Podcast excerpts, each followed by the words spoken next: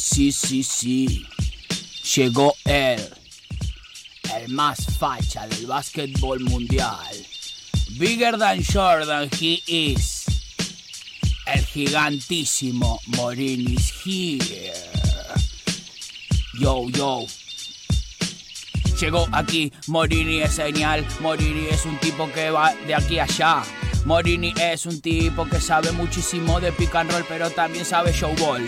Morini es un tipo que viene por aquí, pero también por allí, él es así. Morini es amigo de Harden, también a veces fue amigo de No Whiskey. Morini puede tirar de tres, pero también puede hacer una bandeja así. Morini puede hacer una volcada genial para ganar el juego de las estrellas. Morini, tú lo sabes. ¿Para qué te lo digo, Morini? Si tú eres un tipo que sabe de aquí y sabe de allí. Morini sabes de fajas, Morini sabes de rolls, Morini sabes postearte, Morini sabes de todo, Morini tú eres la vida, Morini te pertenezco, Morini hasta los huevos, Morini.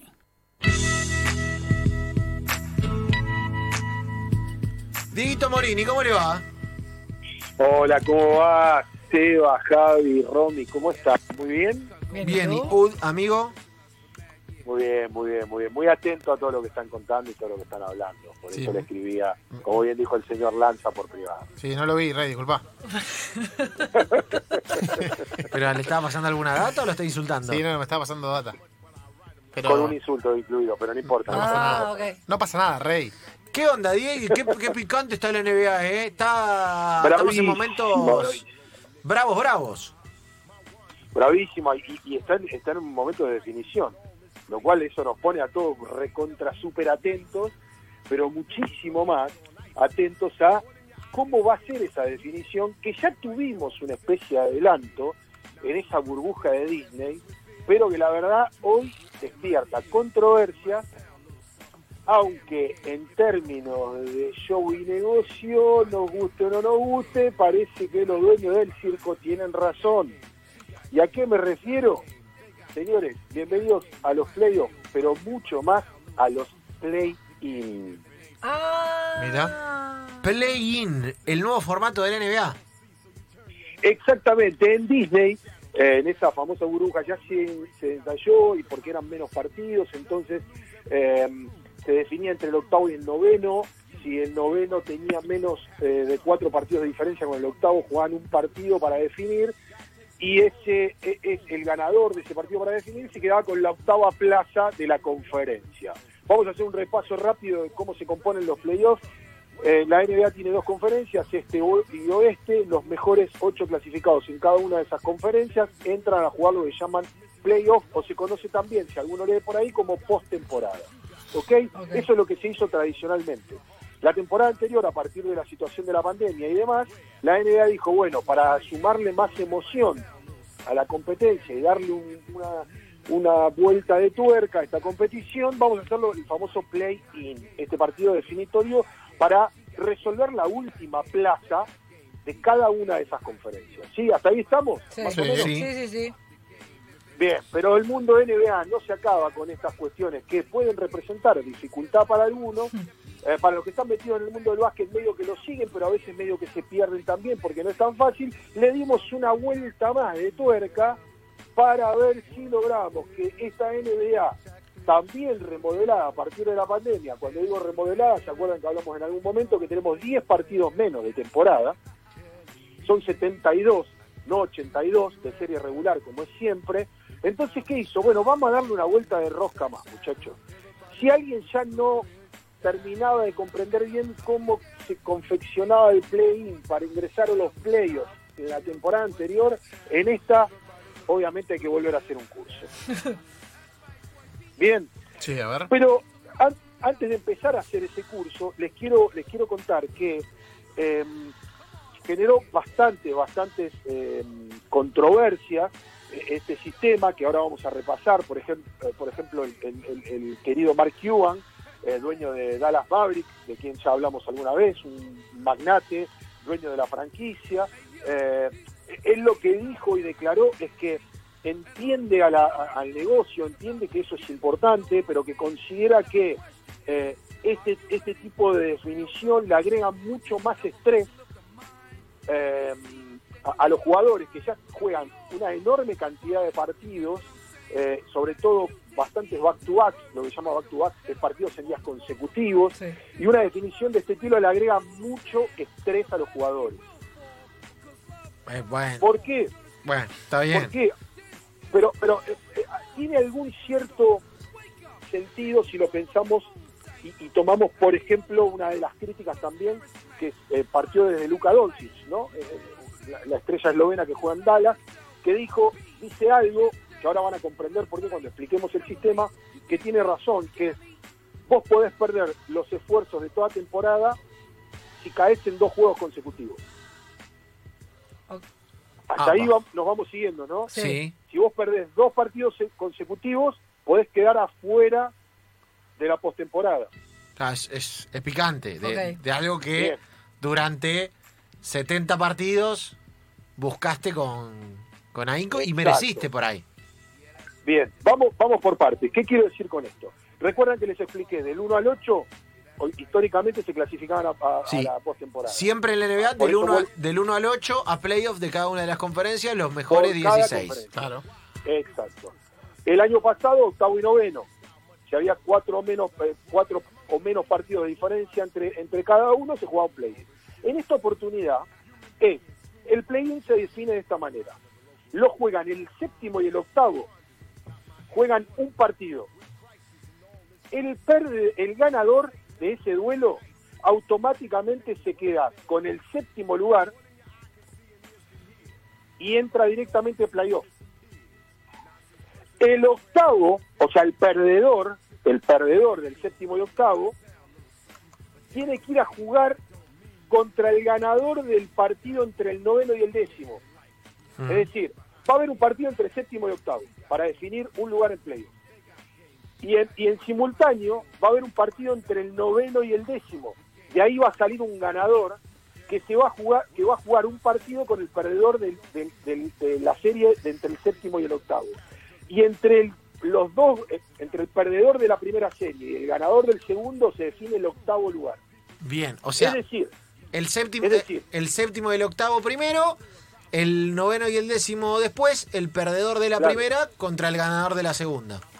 Exacto. Ahora, ¿por qué la crítica de Doncic si tiene lógica? Si vos sos séptimo, perdiste e- ese duelo y después perdiste contra el ganador del noveno y el décimo porque te tocó una mala racha de dos partidos consecutivos, te quedaste afuera de todo. Claro, o porque se te lesionaron dos jugadores importantes justo en esos 3, 4, 5 En días. una, en una temporada, en una temporada donde hay una infinidad de lesiones. Ustedes piensen, chicos, que el 16 de mayo termina la temporada regular y entre el 18 y el 21 se van a jugar los play-in. Bien, bien. O sea que ya, ya y, y además y el vuela 22 y además... empieza y el, todo muy y el rápido. 22 arrancan los playoffs. Bien, 22 de mayo Sí, sí. arrancan los playoffs. Yo estoy anotando, estoy anotando todo para, para armarme el calendario. Bien.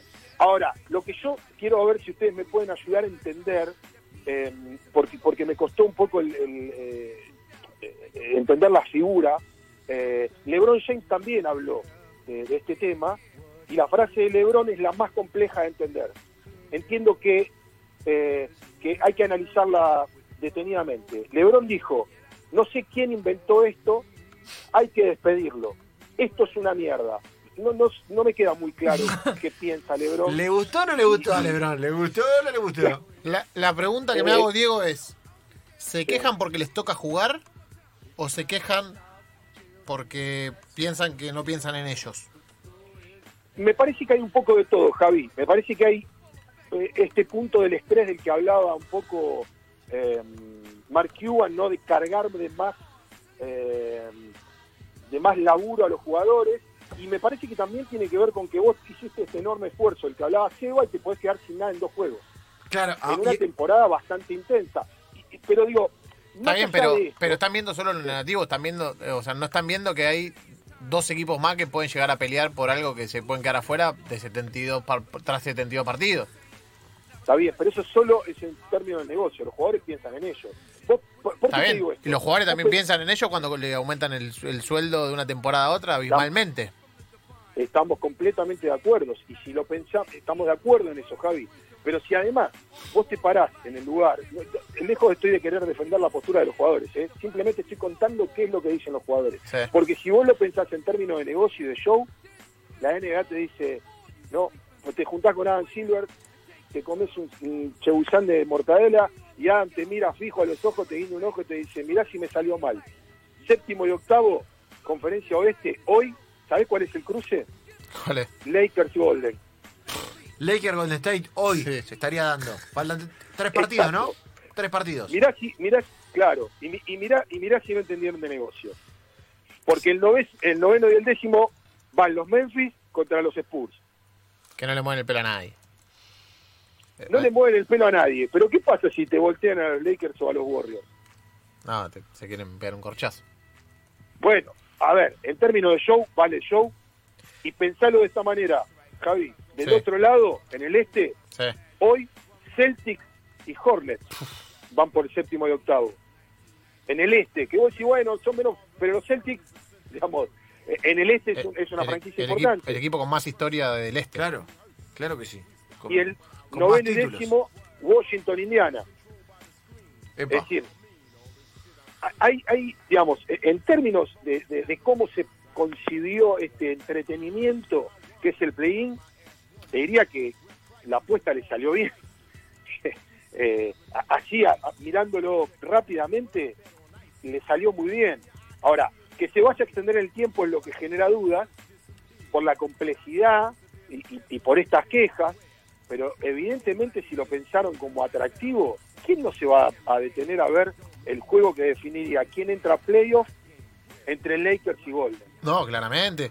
Digo, o sea, la NBA, todos sabemos, estamos los tres de los cuatro de acuerdo que es el mejor la mejor liga del mundo. Sí. De todos los deportes, ¿no? Sí. ¿Sí? Sí. Perfecto.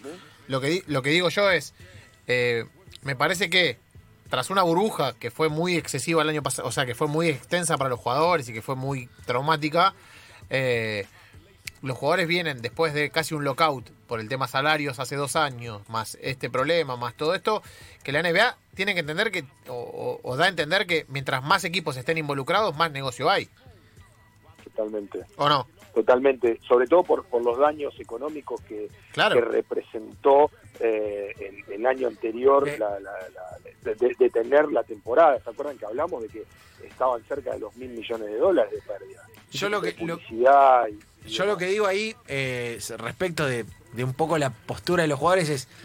Yo no sé si a nivel, más allá de- del atractivo que puede tener eh, Warriors contra Lakers, por ejemplo, es tan beneficioso económicamente y a nivel negocio que se jueguen tres partidos más. ¿Cuántos son? ¿Tres, cuatro? Todo Sí. play-in. ¿Dos, tres? Sí, depende, ¿No? depende cómo salga Eh, el séptimo y el octavo. Digo, no, no me parece que en términos de, no sé, de derecho de televisión, de millones de dólares, sea tan significativo. Creo que le busca, tiene que ver más con una cuestión de atractivo que con una cuestión de negocio fáctico. No es que se agregan dos series más a cuatro partidos, que son un montón de pero es que a partidos lo- en términos a de que vi- la, NBA, la NBA no, me parece que no va a decir, che, eh, lo hacemos porque el partido de play-in lo van a ver tres- 10 millones de personas más. No, Está bien, bueno, pero entonces, eh, si, si no, si no es eh, en términos de beneficio económico tan importante como a mí me parece, al menos a priori, digo, poner una temporada de 80 partidos en juego en un partido solo y a los jugadores les va a molestar y es lógico, está es bien. normal. Pero a lo, que- a lo que, a lo que pero voy es. pensalo así. Sí. Perdón, chicos, piénsenlo así. Esta es una temporada que tiene 10 juegos menos. Claro, a eso voy. O sea, los jugadores no dicen, Claro. no, bueno, tenemos 72 part- 10 partidos menos y quiero cobrar los 10 partidos menos que un no juego de la temporada Claro. No, pasada. está bien, bueno, pero eso Bueno, porque pero- lo genera, porque la bueno. liga lo genera. Me está- me- pero Lázaro se me está parando como si la NBA fuera que, No. que está haciendo beneficencia Pero- con los jugadores. No, No. por Si eso factura el 10 veces más. Bueno, pero lo que voy es, en el último tiempo, cuando se hubo, me- hubo menos... par- No, no, yo- lo más fácil para la, lo más fácil para el año partido. pasado era decir, chicos, el lockout, no- cobran nada de acá hasta el año que viene y nos quedamos con la plata No, y no, no, no, pasa nada. no, primero que no, porque la NBA es la dueña del negocio y al ser la dueña del negocio, no, no solamente comparte la ganancia, comparte las pérdidas también. O sea, digo, pr- primero que la. Porque, porque en, la- en el año que la NBA le va bárbaro, no sale así, ah, chicos, y ya que estamos le voy a regalar dinero porque me fue bárbaro. No, No, guardan pero sí, pero sí los jugadores agarran y dicen, bueno, che, te fue muy bien, vamos a subir el tope salarial Claro. a 350 millones de dólares por, Está por- bien, por pero eso- temporada. pero eso se discute. Sí se, bueno, se discute, sí que se discute. Se, se discute a través Bueno, tiempo. Es un negocio compartido. ¿Me Pero no decir? no Porque acá, no hay no. buenos y malos, ¿eh? No, no, los jugadores no son... pero no, no, Bueno. pero eh, los jugadores son un eslabón más débil que la, que la liga. ¿eh? Sí, sí, claramente. No duda eso. Claramente. Pero lo que digo es que los jugadores en este últimos dos años de gozo no perdieron tanto como el resto de los otros deportes. A eso voy. La liga tampoco. No. Sí, la liga perdió más La que los liga jugadores. tampoco. No, porque la ganó antes. La- Pero lo- a lo que ves, No, cuando- a ver, no, no estoy de acá acuerdo. la- a la- lo, lo que lo, lo- si nosotros es, es muy sencillo, a mí me parece que es muy sencillo la ecuación en este caso. La NBA es un producto, un producto que te dice, yo te doy 82 partidos de serie regular y los playoffs. No te puedo dar a vos, consumidor, que para la liga es lo más importante, el consumidor, más allá de los jugadores y lo demás, Sí. y, y- y- y- y que es el motor, es yo cómo, no- cómo hago para que ese producto que te vendí por 82 juegos más los playoffs, compensártelo de alguna manera. Te metí un play-in. Está bien, pero yo no, es yo no estoy en contra del formato porque exija que los jugadores jueguen más. Porque de hecho los jugadores están jugando menos. Yo lo que digo es que es lógico que los jugadores se enojen si un equipo que hizo ocho- 70 partidos para ser séptimo, en dos partidos se le puede la temporada en No, a- eso es raro. ante sí, equipos que, claro, sí, que hicieron claro. 10 partidos menos por ahí. Y en dos, digo, no, Sí. eh, ahí a eso me refiero. Yo no, no estoy hablando de cantidad de partidos. ¿eh? No- nunca hablé de cantidad de partidos. Para, lo, Es lo cierto veo por que ahí. es lógico. Es, es cierto que es un. Después es deporte atractivo y lo voy a ver, ¿eh? Después es atractivo y lo voy a ver. Sí, claro. Ujú. Eso, lo- lo- me parece que lo que tiene ahí también, y, y que lo saben los organizadores, es que es un deporte bastante lógico. Eh, es, raro que el séptimo se quede afuera eh, contra el ganador del décimo nove- o- y, el, y el noveno. Puede suceder con lesiones o con, no sé, eh, en el caso de Washington, que se, no sé, que, que el estimado Ras Westbrook se levante y haga 170 mil puntos del solo y tome 400 mil rebotes y bueno, le sacó al rival de turno. Pero después, digamos, tiene cierta lógica. Me parece que tiene que ver más con, con ofrecer un juego más o, o- o- una, una zanahoria más al consumidor que con, no, con, con perjudicar al- a, a la franquicia, al negocio de la franquicia. Pero en cualquier caso, fíjense que eh, el sistema, por complejo o, o por controversia, no le es indiferente a nadie. ¿Me explico? Eh, digo, es un. En cualquier caso, la- el formato eh, y, la NBA como competencia sigue generando algo. Eh, e incluso sigue generando algo que hasta los jugadores se atreven a cuestionar, aun cuando cuando cuando eso ya está resuelto, ¿no? Y, y- y me parece que, que la lectura va por ese lado, ¿no? Que, que hay un formato eh, que hace que la competencia todavía tenga un atractivo más y que en este caso eh, le cierra por todos lados, le cierra por todos lados. Se viene, se viene el play-in, se viene el play-in de la NBA, vamos a ver cómo se define, está eh, en los últimos partidos, quedan tres, están ahí varios, Boston, Lakers entre los más representativos, eh, y Dieguito nos instaló el formato, la polémica, que no lo escuche en AFA porque en cualquier momento lo van a copiar, eh, teniendo en cuenta que... Le van a hacer un poco de lío, ¿no? eh, le pueden agregar play en cualquier momento acá, viste que esto es así. Tiran, tiran los nombres dentro de una cajita y sale lo que sale. Eh, Dieguito, hablamos la semana que viene, ya con postemporada en camino y la cuestión más definida. Totalmente. Y, y lo último para cerrar, tengan en cuenta que son cuatro los que ya están resueltos para playoffs dentro del oeste y tres en el, en el este. ¿Sí? Hay, hay, hay equipos que ya están dentro de esa, de esa nómina ¿eh? y, y otros que no. Así que bueno, hay, hay que estar bastante atentos porque, bueno, esto ya, ya está en camino. Utah, Denver, Dallas, Clippers y Portland ya están adentro. Y Phoenix también. Eh, digamos, hay, que esperar la definición de, los de los que faltan. Y fila- del otro lado, Filadelfia, Nueva York, Atlanta, Milwaukee, Miami, Brooklyn. Esos ya están, eh, digamos, esperando. Faltan juegos que podrían mover la- las posiciones, ¿no? Eh, pero bueno, hay, hay- hay que, hay que estar atentos, chicos. Señores, lo cuenta y lo dice como cada miércoles aquí en Enganche hace ya un rato largo el señor Diego Morini.